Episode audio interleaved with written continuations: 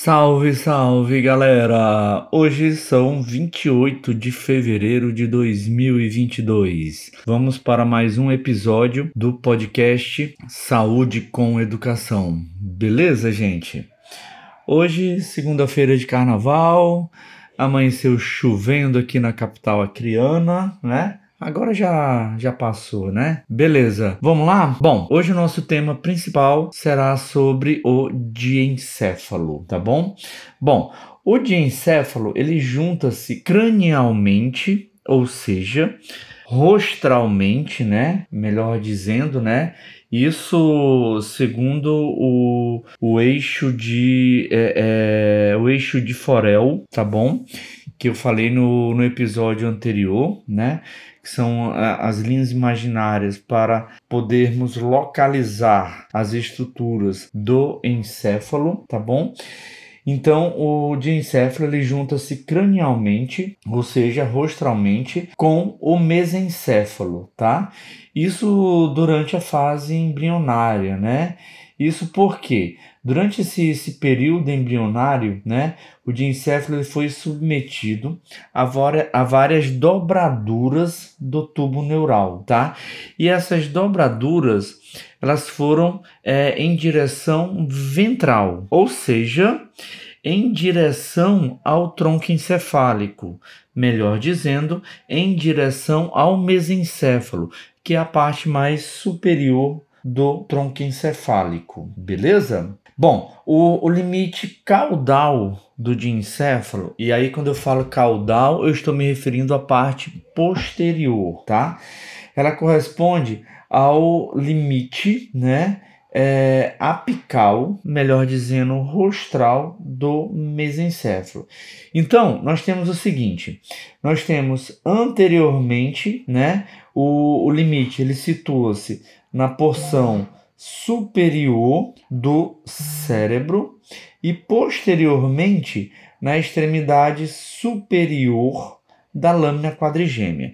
Bom, a, a, lâmina quadrigêmea, né, ela, ela está situada na parte mais posterior, como eu falei anteriormente, e ela diz respeito a uma subdivisão do diencéfalo que é o hipotálamo, tá bom? Bom, é, o diencéfalo, gente, ele é uma, uma estrutura, ele é uma subdivisão do, do cérebro muito difícil de ser delimitada, né? Por, por, por, por diversos é, é, é, fatores, né? É, na verdade, isso, claro, esses fatores são influenciados enormemente pela fase embrionária de todo o encéfalo, tá? Então a gente tem o, o, o telencéfalo, né, como a estrutura que mais se desenvolveu e a porção maior do cérebro, ela praticamente ela se dobra, né? Ela se dobra isso na, na fase embrionária é, é, por praticamente por dentro do diencéfalo, né? Então tudo isso vai dificultando as subdivisões do diencéfalo. Bom, e quais são essas subdivisões do diencéfalo? O diencéfalo, desculpa, ele vai se subdividir em quatro partes: o epitálamo, o tálamo, o subtálamo e o hipotálamo. Cada uma dessas subdivisões nós vamos aprender a localizá-las de acordo com outras estruturas que fazem parte desta região. Então, por exemplo, como eu acabei de, de, citar aí, o epitálamo, né? O epitálamo, ele é a parte mais posterior do diencéfalo. Então, a principal estrutura que vai fazer parte do epitálamo é a glândula pineal. Então, gente, vamos lá é, definir as estruturas que fazem parte de cada uma das regiões do diencéfalo, tá? O, o tálamo, né? Ele, ele aparece com frequência em, em, em várias funções do, do diencéfalo e do sistema nervoso central.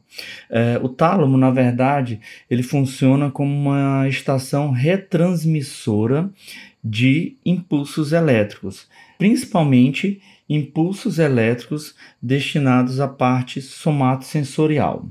O tálamo, na verdade, ele quando a gente une, né, o tálamo do hemisfério cerebral direito com o tálamo do hemisfério cerebral esquerdo, né? Essas duas partes juntas, elas vão formar uma cavidade, vamos dizer assim, tá? Essa cavidade nada mais, nada menos é a, a cavidade que vai formar o terceiro ventrículo.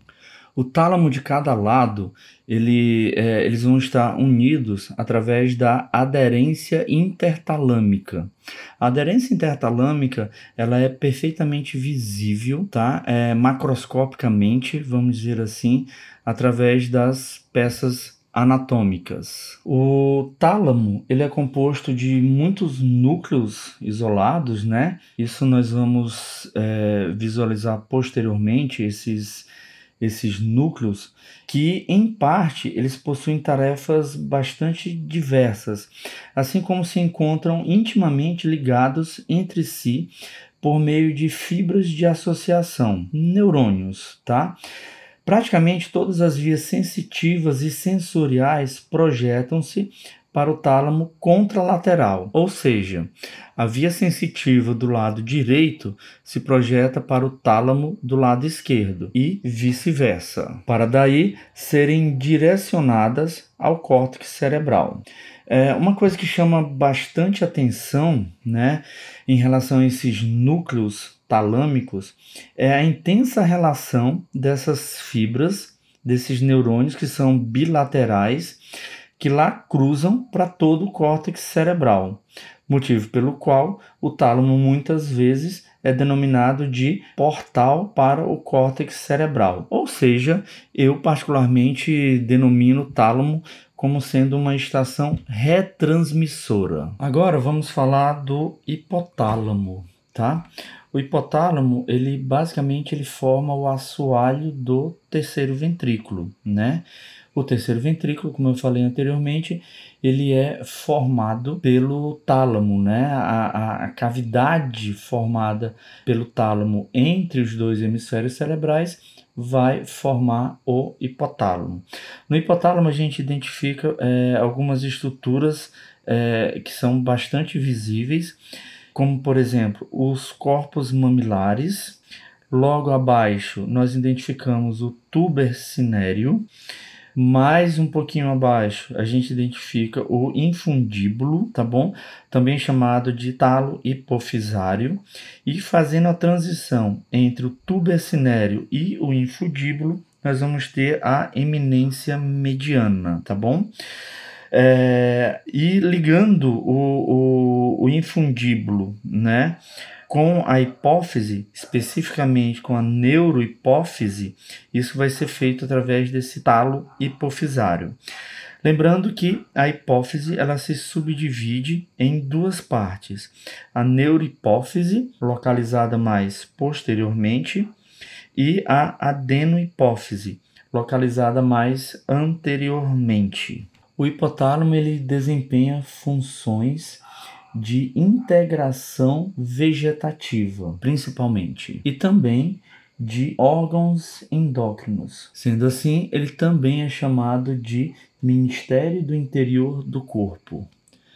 O hipotálamo ele é capaz, inclusive, de desempenhar funções relacionadas à imunologia. Então, por exemplo, entre os sistemas nervoso e imunológico existem várias interações. O sistema nervoso central ele é capaz de perceber determinadas formas de imunoreações da periferia, assim como de enviar sinais de imunorregulação para a periferia. Por um lado, isso se dá através da hipófise pela via endócrina. Praticamente todos os hormônios do, do lobo anterior da hipófise possuem influência sobre a resposta imunológica. Em contrapartida, os linfócitos T também são capazes de secretar diversos hormônios que normalmente só são liberados no lobo anterior da hipófise. É, isso tudo tem uma importância especial que deve ser dada ao, principalmente, né, ao hormônio do crescimento, ao GH. Que age estimulando as células T. Por outro lado, praticamente todos os órgãos linfáticos são inervados e modulados pelo sistema nervoso vegetativo, especialmente pelo sistema nervoso simpático, como todos vocês já conhecem, né? Ou seja, dependendo da evolução da reação imunológica, são estimulados ou deprimidos. Assim, não causa espanto que o hipotálamo, como centro regulador superior do sistema nervoso vegetativo e do sistema endócrino, dirigido pela, pela hipófise, desculpa, também influencie o sistema endócrino. Lesões de determinadas regiões hipotalâmicas diminuem ou alteram a resposta imunológica a estímulos correspondentes, em parte consideravelmente, tendo em vista o ramo científico da psiconeuroimunologia, que obteve maior evidência nos últimos anos. Isso é especialmente interessante, uma vez que o hipotálamo ele se encontra também sob a influência do sistema límbico, que por sua vez possui uma relação funcional muito estreita com os processos psíquicos. Vamos falar agora da, é, da região do hipotálamo, tá? Desculpa, da região do epitálamo. O, a região do epitálamo compreende principalmente a glândula pineal, ou também chamada de epífise. A glândula pineal, a principal função dela é secretar melatonina, tá? A melatonina, ela é um hormônio regulador do nosso sono, ou seja, ela é responsável por manter o nosso sono.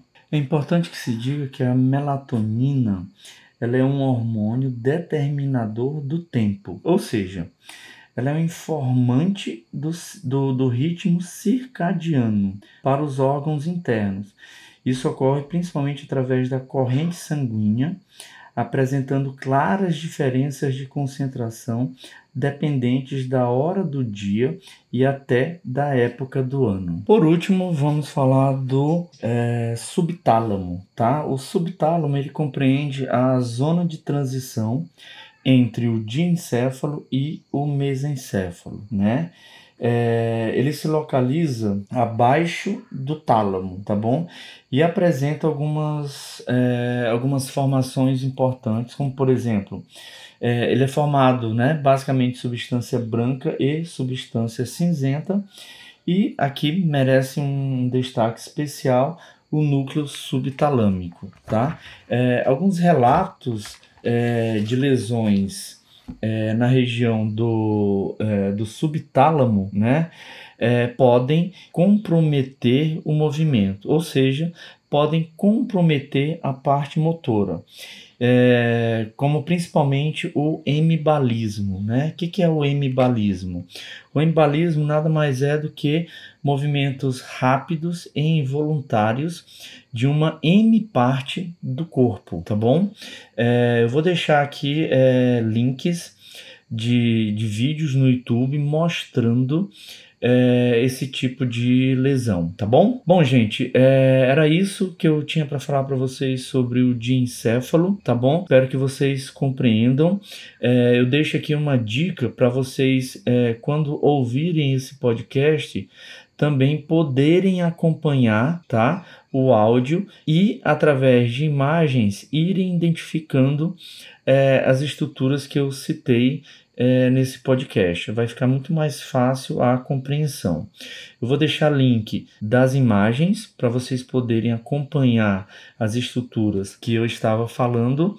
E por último, vou deixar um link de um vídeo sobre o embalismo, né? Que na verdade não é uma lesão é, específica da região do subtálamo, né?